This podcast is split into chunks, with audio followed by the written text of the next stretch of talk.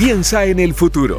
Piensa en el planeta. Piensa circular para hablar de sustentabilidad y economía circular y hacer las cosas de la mejor forma. Piensa circular en cooperativa con Daniel Fajardo y Osvaldo Lizama.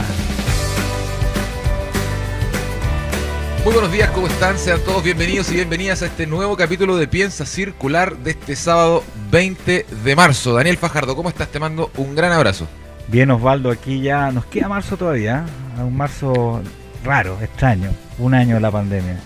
Sí, eh, cumplimos esta semana, de hecho, un año haciendo el Piensa Circular eh, a distancia, así que feliz cumpleaños de este hito, Daniel. Así que eh, ha sido un año bien, bien raro, bien distinto, eh, pero eh, de todas formas seguimos con este programa, pese a que estamos a la distancia, nosotros de igual forma hablamos de economía circular y sustentabilidad. Así que no esperemos más, tenemos hartos temas para hoy, así que arranquemos ya, piensa circular aquí en Cooperativa.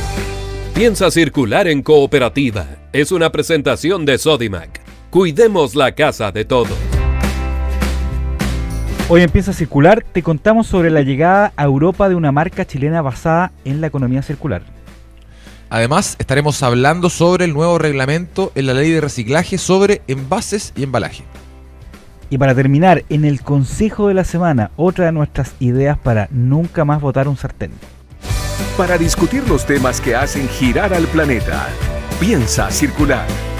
El cobre es utilizado en equipamientos de salud, en equipos tecnológicos y es un componente clave en la transformación hacia la electromovilidad y un mundo más sustentable. En Coyahuasi, cada día lideran con pasión un negocio de excelencia para construir una sociedad mejor. Coyahuasi, mucho más que cobre. Y vamos a hablar sobre un nuevo reglamento que, que viene a actualizar la ley de responsabilidad extendida del productor, o ley de reciclaje, o REP simplemente. En esta ocasión se publicaron las metas de valorización para la categoría envases y embalajes, que es la segunda, porque ya sucedió lo mismo con neumáticos hace un tiempo atrás, más en enero. Estas metas plantean que al undécimo año debería estar implementado el cartón para líquidos en un 50% de su producción, por ejemplo, porque está dividido en varias subcategorías. Para saber más de este tema estamos en contacto con el líder de área medio ambiente y regulación de la empresa Moraga y compañía, además ex subsecretario y ex seremi de medio ambiente, don Jorge Canals. ¿Cómo está Jorge? Hola, ¿qué tal? ¿Cómo están ustedes? Hola Jorge, bienvenido. Muchas gracias. Jorge, eh, para entrar un poco en materia de REP, ¿no es cierto? En términos generales, ¿qué te parecen las metas establecidas eh, con respecto a, a envase de embalaje tanto a nivel domiciliario como a nivel no domiciliario? Eh, bueno, yo creo que las metas han sufrido una serie de ajustes, ¿no es cierto? Este decreto para llegar a ser lo que es ha pasado por, por varios procedimientos, eh, donde se presentó primero un anteproyecto cuyas metas eran más ambiciosas, eh, no en el no en la conclusión final, sino que en el, en el proceso para llegar a esa. Yo creo que fueron ajustándose y adecuándose a la realidad que tiene el país en infraestructura para hacerse cargo de estas metas de valorización eh, a, la, a, la, a la tasa desde la cual se parte, que es una tasa bastante baja y, no muy y no muy clara eh, respecto a lo cierta que es, ¿no es cierto?, eh, según sea reciclaje industrial o no. Entonces yo creo que son metas adecuadas a nuestra realidad y que siguen siendo ambiciosas eh, al año 12, ¿no es cierto?, llegar a un 60% en cartón, en plástico un 45%, eh, en vino 65% al año 2035 probablemente. Eh, son ambiciosas para la realidad en la cual estamos, sin perjuicio de esto, por cierto, que, que, son metas eh, que de ahí en adelante deben, deben incrementarse para llegar a, niveles similares a los que tienen las, las jurisdicciones más desarrolladas. Pero pero creo que son metas adecuadas a la realidad que tenemos, que, que, hay que generar una industria, hay que generar una infraestructura, hay que generar una cultura en las personas, en nosotros mismos, para que la tasa de participación eh, de las personas entregando los residuos de manera correcta la que también eh, viabilice el sistema. Entonces hay muchos desafíos eh, detrás de esos números que estableció el decreto. Respecto de esos desafíos, Jorge, ciertamente es un una especie de ecosistema que tiene que crecer para que estas metas se puedan ir cumpliendo y también reduciendo quizás en algún punto em, eh, eh, los años que se han planteado en, esta ley. Pero quería preguntarte, Jorge, ¿cuál crees tú que es eh, el aspecto más urgente que hay que mejorar de este ecosistema circular, de este ecosistema sustentable, para que estos números sean mejores, estos números lleguen a estos países más desarrollados que ya tienen este tipo de políticas hace varios años y, y ya las están implementando? ¿Qué crees tú que es lo más urgente que se debe realizar o mejorar? Yo creo que son tres cosas. Uno, eh, el que sea aguas arriba, digamos, el diseño de los productos, que es un tema a largo plazo, pero que es el tema estructural para hacerse cargo de estas cosas, digamos. Si seguimos poniendo en el mercado envases y embalajes de difícil reciclabilidad o que generan muchos residuos, no tiene, no tiene tanto sentido poner metas altas o bajas porque finalmente vamos a estar generando la misma cantidad de residuos. Dos, el tema que ya la infraestructura, tenemos pocas eh, plantas de separación, por ejemplo, en, la región metropolitana, donde hay más volumen, evidentemente por la cantidad de gente que vive, lo que se genera, eh, debiese generarse más infraestructura, más sofisticada en sus procesos. Algo ya a, anuncios han habido neumáticos y en, y en, y en envases de, botellas desechables que, que dijeron algunas embotelladoras hace poco, y yo creo que lo más importante es, el, es la instalación de capacidades en las personas, porque en, en, en, otras, en otras jurisdicciones, por ejemplo en Europa, que es la más avanzada, por supuesto, en REP y en este tipo de, de metas, eh, uno, de los, uno de los, problemas y los, los cuellos de botella, valga la redundancia que hubo, eh, fue la participación de las personas, que, que, que, aunque uno no lo crea, no es tan alta y se requiere que nosotros tengamos, participemos entregando residuos, no solamente entregándolos, sino que eh, separándolos en origen de una manera correcta, de forma de que esos residuos cuando lleguen a estas plantas, a esta infraestructura, eh, sean efectivamente valorizables y no hay una, un porcentaje de descarte tan alto. Entonces creo que esos son esos tres. Hay muchos más también, ¿no? Pero, pero parece que esos son los más urgentes. Pero Jorge, justamente la ley REP eh, incluye o incluía desde un principio dentro del presupuesto un ítem que era eh, comunicación o educación, no me acuerdo bien el, exacto, pero para que, para que la gente pueda eh, eh, entender la importancia de separar también y, de reciclar en sus casas, porque si, si ese factor no funciona, se complica todo el sistema, digamos.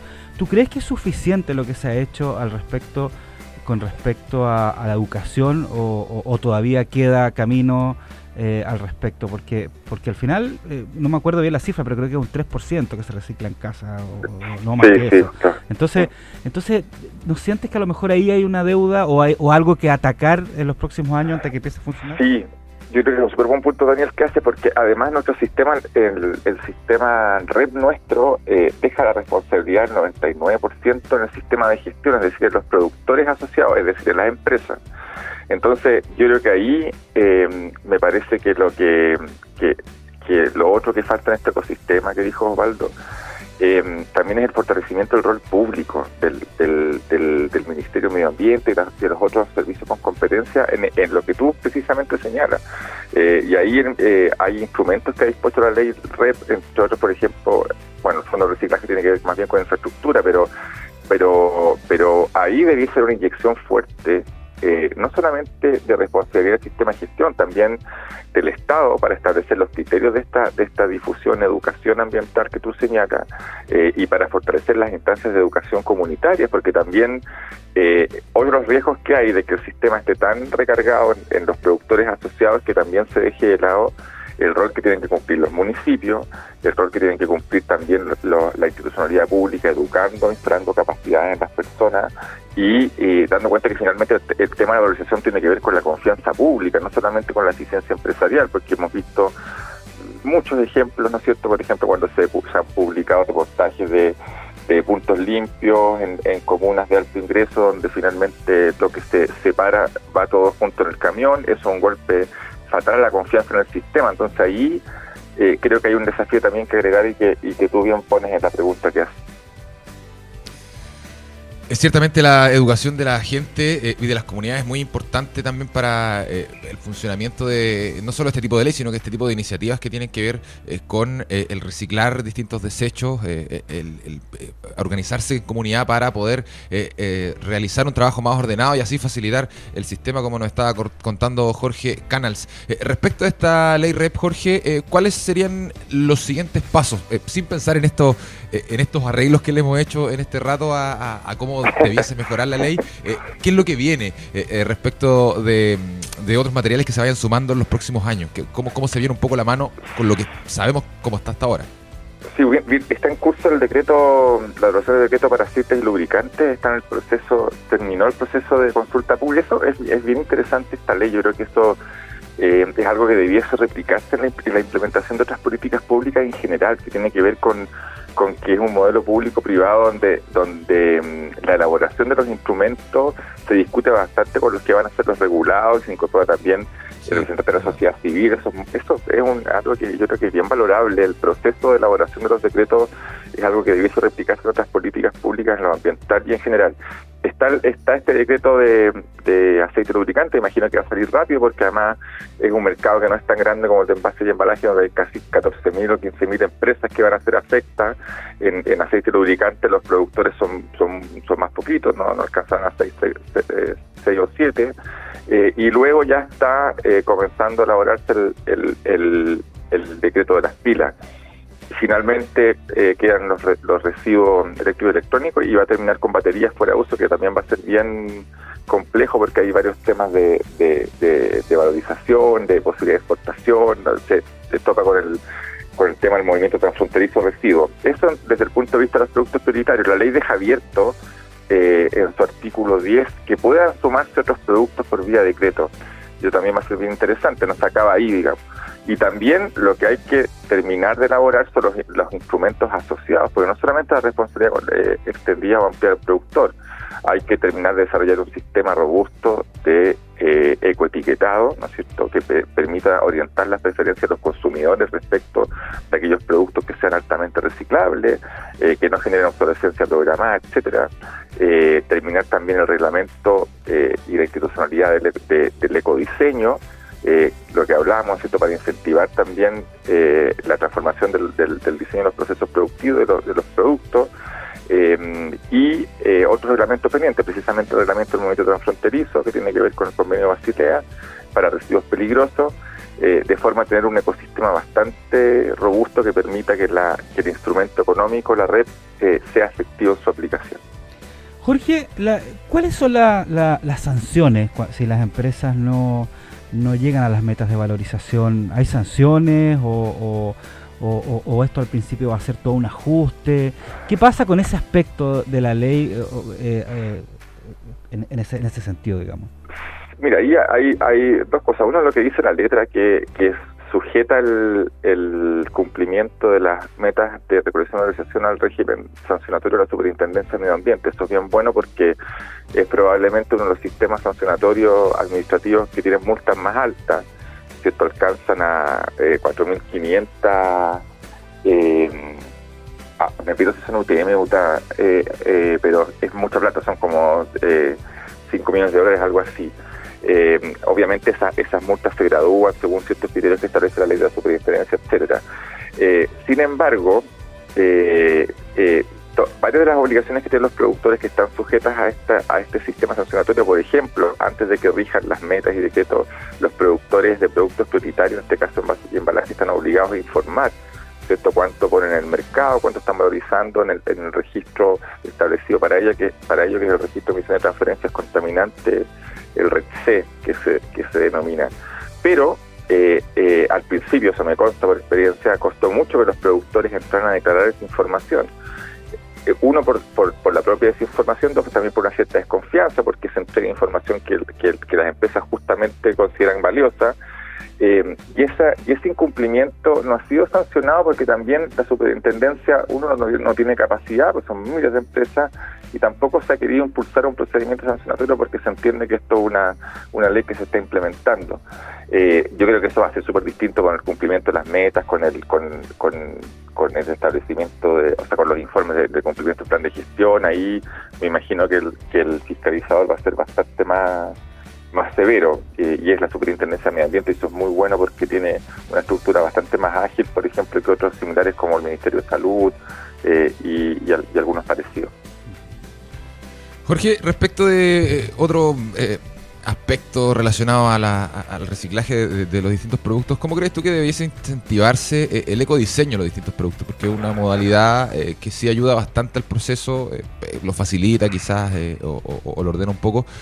¿Cómo crees tú que, debiese incentivarse el tipo de ecodiseño en los distintos tipos de productos que hay y qué tan importante es también para, todo este sistema?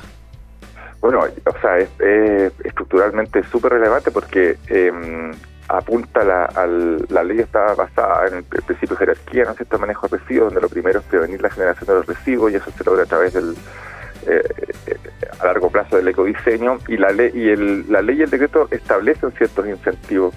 Por ejemplo, eh, que, que es uno de los pocos incentivos vinculantes que hay a través de una, de una reglamentación. La ley le permite a los sistemas de gestión penalizar o bonificar la tarifa que le cobran a los productores si estos le presentan en bases, por ejemplo, que tienen criterios de ecodiseño. Lo dice así en términos muy generales.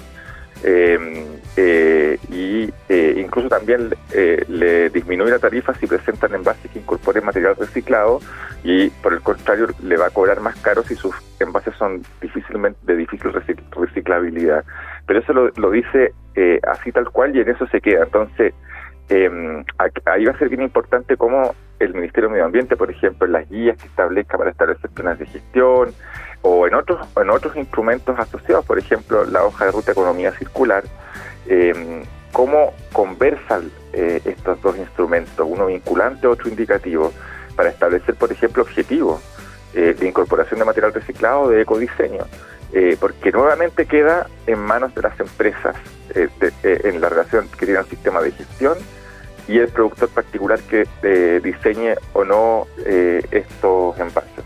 Igual lo mismo también hay puede incentivar, por ejemplo, a través del que la ley lo permite de planes de reducción en la generación de residuos que si son aprobados le permiten a la empresa reducir la obligación de cumplimiento en la red pero queda, a mi juicio, eh, y es razonable que quede así, queda súper amplio y general. Entonces, ahora lo que debería, debiese venir es aterrizar esa, esa, esos incentivos a través de indicaciones que haga el Ministerio eh, en, en, las distintas guías que tiene que sacar para hablar los planes de gestión, eh, para, autorizar, los sistemas de gestión y poder decirle, mira, sabe que necesitamos un objetivo de tal porcentaje de incorporación de material reciclado, un objetivo de, cumplimiento de diseño de tal y cual manera, porque eh, probablemente si solo, eh, si solo queda eh, según lo que las empresas vayan determinando, incentivado por este tipo de cosas, el, avance no va a ser tan rápido, no va a ser tan sostenido, porque tiene mucho que ver con los precios, la estructura de precios de, cómo funcionan las empresas y los, los envases, y eso es muy fluctuante. Y eso ha pasado, eso ha pasado por ejemplo, en, Europa, donde las metas a veces no son vinculantes y no se cumplen porque están sujetas a los vaivenes de los mercados internacionales, las crisis, etcétera. Jorge, eh, una última pregunta eh, cortita. Eh, bueno, tenemos poco tiempo, pero, pero no puedo dejar de preguntarte. Cuando se habla de esta ley REP de hace años atrás y ahora, siempre se habla de que es una ley única en el mundo, los primeros en el mundo, en Latinoamérica, un ejemplo. ¿Es tan así realmente una ley innovadora y diferente a, las, a otras legislaciones que existen eh, sustentable o, o, con respecto a lo que es reciclaje? Eh, bueno, los esquemas de responsabilidad del productor partieron hace por lo menos, no sé, diría 20 años en Europa, ¿no es cierto? Con las directivas eso existe. Eh, obviamente con diferencias porque fueron las que partieron y en... Yo podría... Sí, en Latinoamérica es una ley bastante innovadora, sí. Yo creo que tiene cosas muy, muy eh, muy relevante yo creo que, hay mucha gente mirándolo cómo se aplica en Chile para ver cómo se replica en Latinoamérica sin perjuicio de que existen esquemas de responsabilidad ampliada diferentes, ¿no? a través de leyes en Brasil, en distintos estados, a través de reglamentos.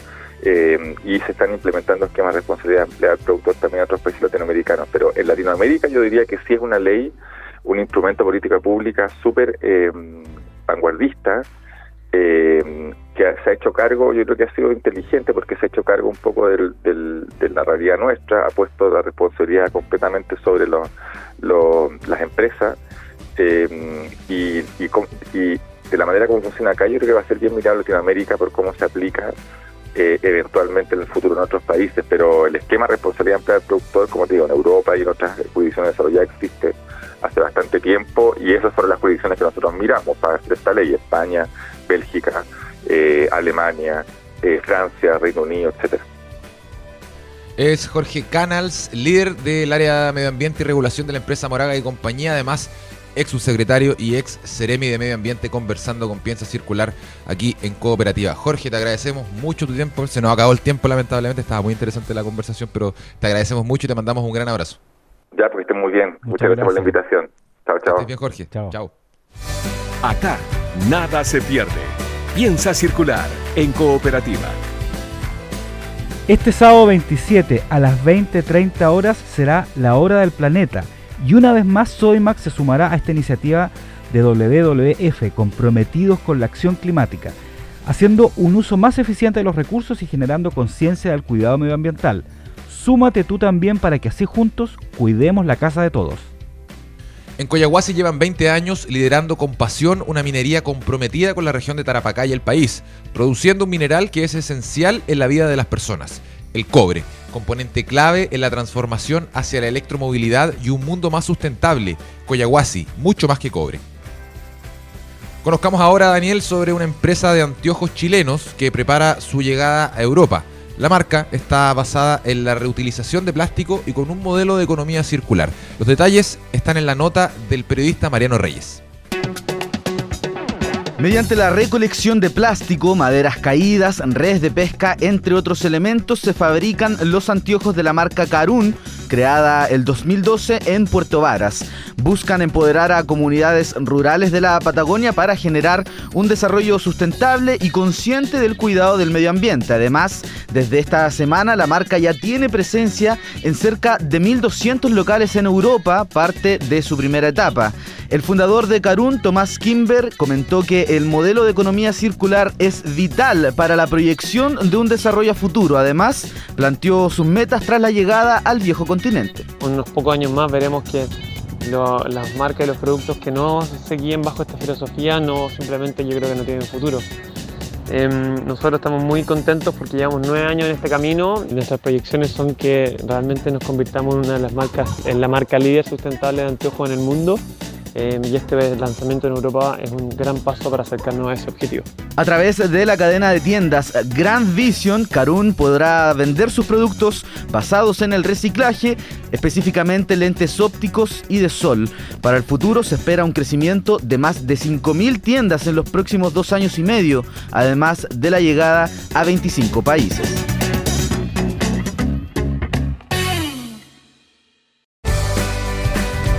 Datos para hacer de este mundo algo más circular. Consejo Circular. Interesante ese eh, emprendimiento chileno que estábamos escuchando la voz de Mariano Reyes eh, y hablando de eh, cosas interesantes, llegó la parte más interesante de este programa que tiene que ver con el Consejo Circular de esta semana. la semana pasada, Daniel, nos hablaste de algunas formas de cómo reutilizar un sartén y hoy venimos con otras, otros modos, otras ideas para reciclar esto, ¿no? Así es, la semana pasada era un colador, algo útil. Y ahora es un tema más decorativo. ¿ah? Y esto lo he visto en varias partes. Básicamente el sartén cuando ya no lo puedes ocupar, lo puedes convertir en un reloj. ¿Ya? ¿Cómo? Ah. En un reloj de pared. Entonces simplemente le haces un orificio, compras estos relojes con la maquinita con una pila que lo venden en un montón de partes, digamos, lo pones y el resto es, va en la creatividad de cada persona eh, para dibujar el reloj, pintarlo, hacer cosas bonitas y todo, y hacer algo bien bonito. Y el mango del, del, sartén, como tiene un, hoyo, se cuelga en la pared. Entonces al final queda colgado, queda un reloj diseñado bonito y le insertas tú el, motorcito con, las manecillas que lo venden en un montón de partes, las tiendas chinas, en un montón de lados. ¿Qué te parece? buen, buen, buen, proyecto, ¿sabéis por qué, Daniel? Porque te da la posibilidad de poder experimentar con distintos estilos. Hay millones de ideas para hacer relojes, eh, hacer los números distintos, qué sé yo, así que está bastante interesante este, este consejo circular.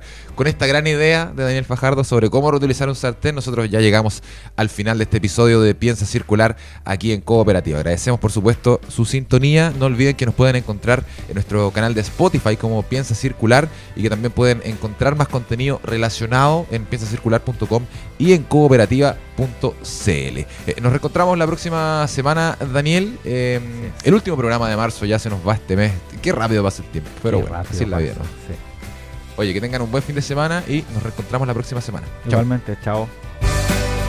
Fueron los temas de sustentabilidad y economía circular que hacen girar el planeta. Piensa circular. Fue una presentación de Sodimac. Cuidemos la casa de todos.